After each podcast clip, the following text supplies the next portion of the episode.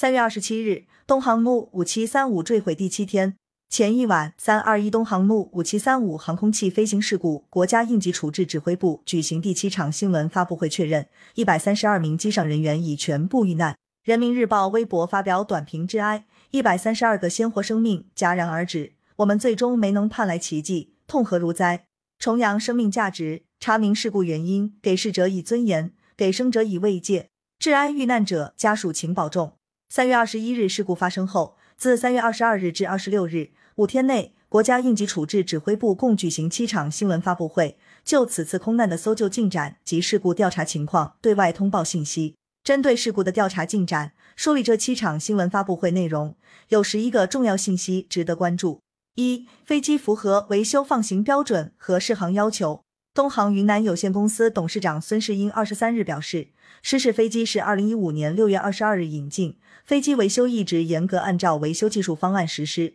技术状况稳定正常。起飞前，飞机符合维修放行标准和适航要求，正常放行。该航班三位飞行员飞行执照和健康证都在有效期内，健康状况良好，飞行经历完备，符合局方要求。机长在二零一八年一月聘为 B 七三七机型机长。飞行总经历时间六千七百零九小时，第一副驾驶飞行总经历时间三万一千七百六十九小时，第二副驾驶飞行总经历时间五百五十六小时。目前了解到，三位飞行员平时的表现也都是很好的，家庭情况也都比较和睦。二，飞机巡航阶段突然下降。民航局航空事故调查中心主任毛延峰二十三日表示，飞机失事时，航路上天气是正常的，空管部门也没有接到任何危险天气的报告。根据机组与空管单位地空通话记录，飞机自昆明起飞，一直到航路上突然下降高度之前，机组与空管单位均保持正常的通信联系。在突然下降高度之后，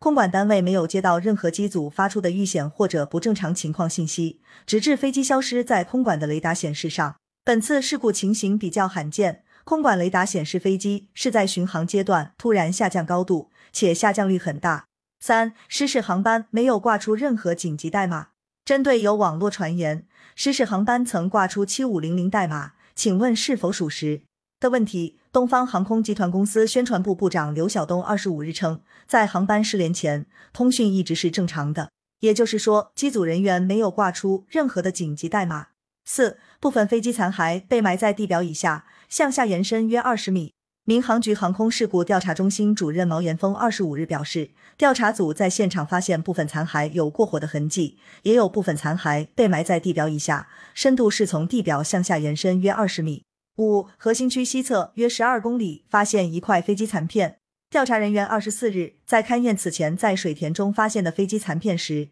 有邻村村民反映在自家的果园中发现了另一块疑似残片。调查人员在位于核心区西侧约十二公里的藤县藤州镇李秀村鸡头山果园，发现一块长约八厘米、宽约三厘米的长方形复合材料残片。该残片位于水田中发现的残片北侧约二点三公里。初步判断，该残片是水田中发现的弧形残片的一部分。六、搜集到飞机残骸和碎片累计两万四千零四十七件，并设立残骸仓库。据民航局航空安全监察专员、航空安全办公室主任朱涛二十六日介绍，搜寻到飞机残骸和碎片累计两万四千零四十七件，并设立残骸仓库，以便后续分类和分析。七，已搜寻到与第二个黑匣子位置较近的 out。据民航局航空安全监察专员、航空安全办公室主任朱涛二十六日介绍，尚未发现幸存者和第二个黑匣子，已搜寻到与第二个黑匣子安装位置较近的一部应急定位发射机。八，目前没有检出常见炸药成分。据广西壮族自治区消防救援总队总队长郑希二十六日介绍，理化实验室累计受理六十六份检材，完成检验四十一份，均没有检出常见无机炸药的主要离子成分，也没有检出常见有机炸药成分。九，何时完成黑匣子数据下载并分析，还不能确定。民航局航空事故调查中心主任毛延峰二十五日表示。驾驶舱语音记录器已找到的第一个黑匣子严重受损，民航局的专业实验室从接到记录器至此，一直都在紧张的开展修复和数据下载工作。何时能够完成下载并开展数据的分析工作，目前还不能给出一个确定的时间。十事发后三十日内向国际民航组织递交初步调查报告。民航局航空事故调查中心主任毛延峰二十五日介绍，初步调查报告应当在事发之日起三十天内发送给有关参与调查的国家和国际民航组织。国际民航组织要求发送的报告应当以国际民航组织工作语言来发送，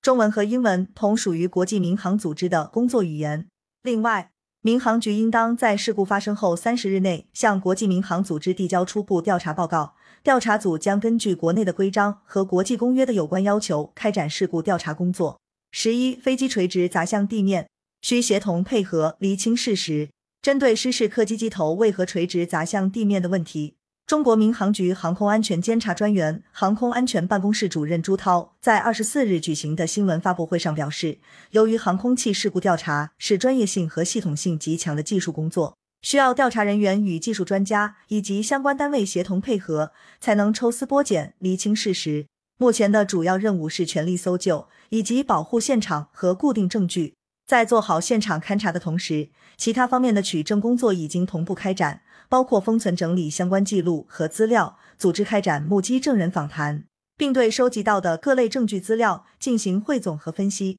有任何重大发现，将在第一时间向社会公布。